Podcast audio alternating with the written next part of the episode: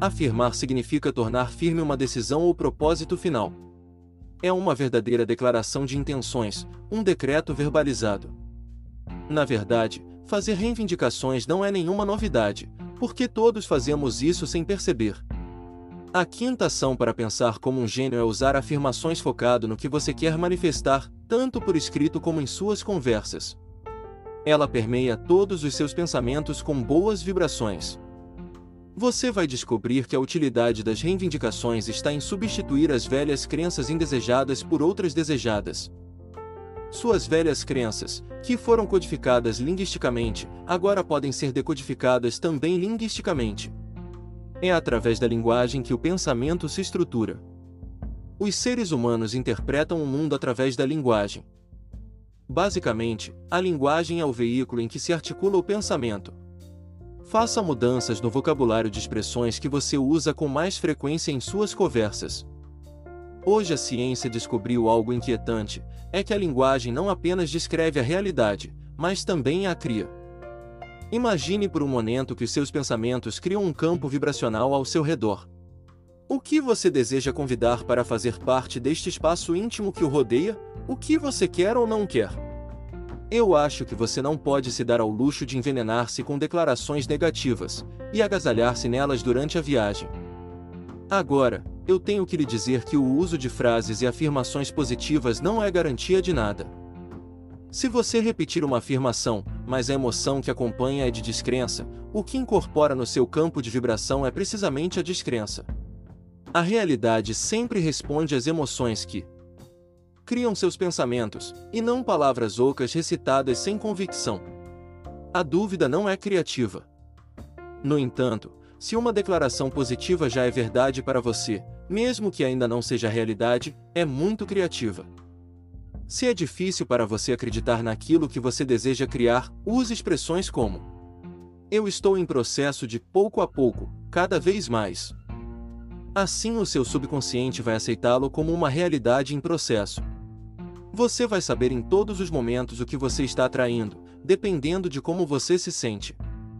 Se você se sente bem, você está atraindo mais daquilo de que você gosta. Se você se sente mal, você está atraindo mais do que você não gosta. É simples assim. O segredo da manifestação deliberada é não pensar em termos de realidade presente, mas em termos da realidade desejada.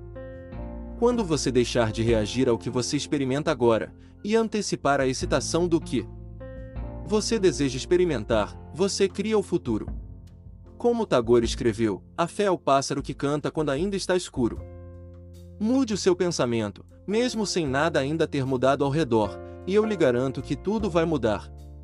Este é o passo que falta que não é explicado no manual de mudança pessoal, porque é um desafio mental de proporções gigantescas, e que muitos ignoram por parecer impossível.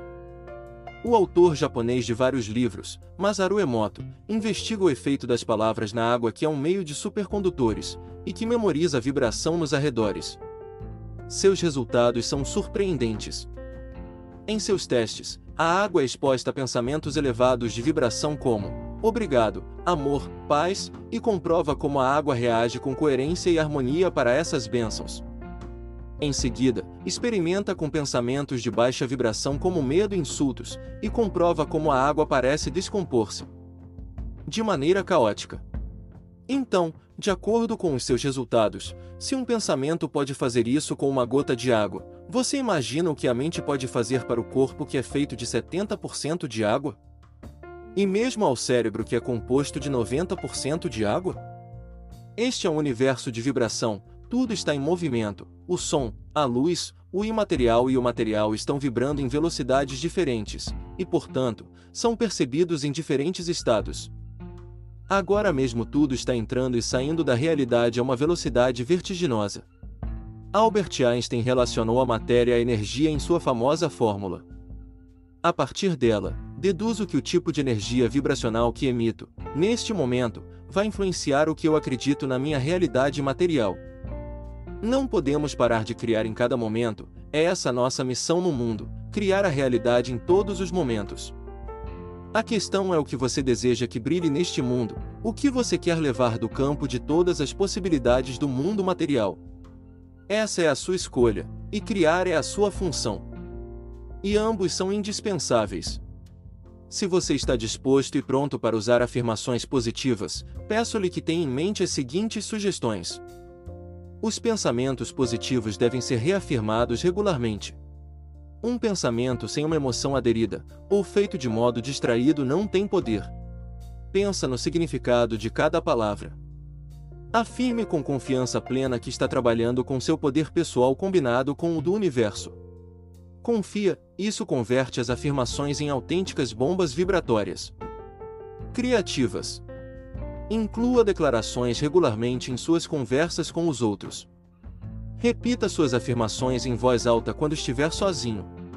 Afirme ao fazer atividades físicas ou tarefas mecânicas, como caminhar. Escreva para multiplicar seu efeito criativo, porque fazer isso vai trazer mais sentidos, e você vai conectar os dois hemisférios cerebrais. Expresse-se de uma forma positiva, o subconsciente não entende a negação e pode criar o efeito oposto. Por exemplo, não diga, não quero ficar gorda, melhor afirmar. Eu mantenho meu peso ideal. Faça as suas declarações parecerem possíveis para não as rejeitar completamente. Afirme de maneira gradual para não gerar descrença, por exemplo, usar as expressões eu começo. Cada vez. Pouco a pouco. Realizar suas afirmações diante de um espelho. Use sempre o tempo presente, é o único que entende o subconsciente. Colecione as afirmações de leituras positivas que mais inspiram você, leve com você, e as reveja. Em resumo, a quinta ação para pensar como um gênio e criar novas realidades consiste em inspirar o seu pensamento e seu diálogo com palavras que contagiem você de boas vibrações e emoções ligadas a elas. Tudo que você colocar na sua esfera de vibração mental, conte muito. As palavras são equivalentes a essas emoções que se acumularam ao longo de milhares de anos ao serem proferidas por outros antes de nós. No Oriente, essas palavras têm um nome, que é mantras. E as expressões que formam são chamadas de sutras.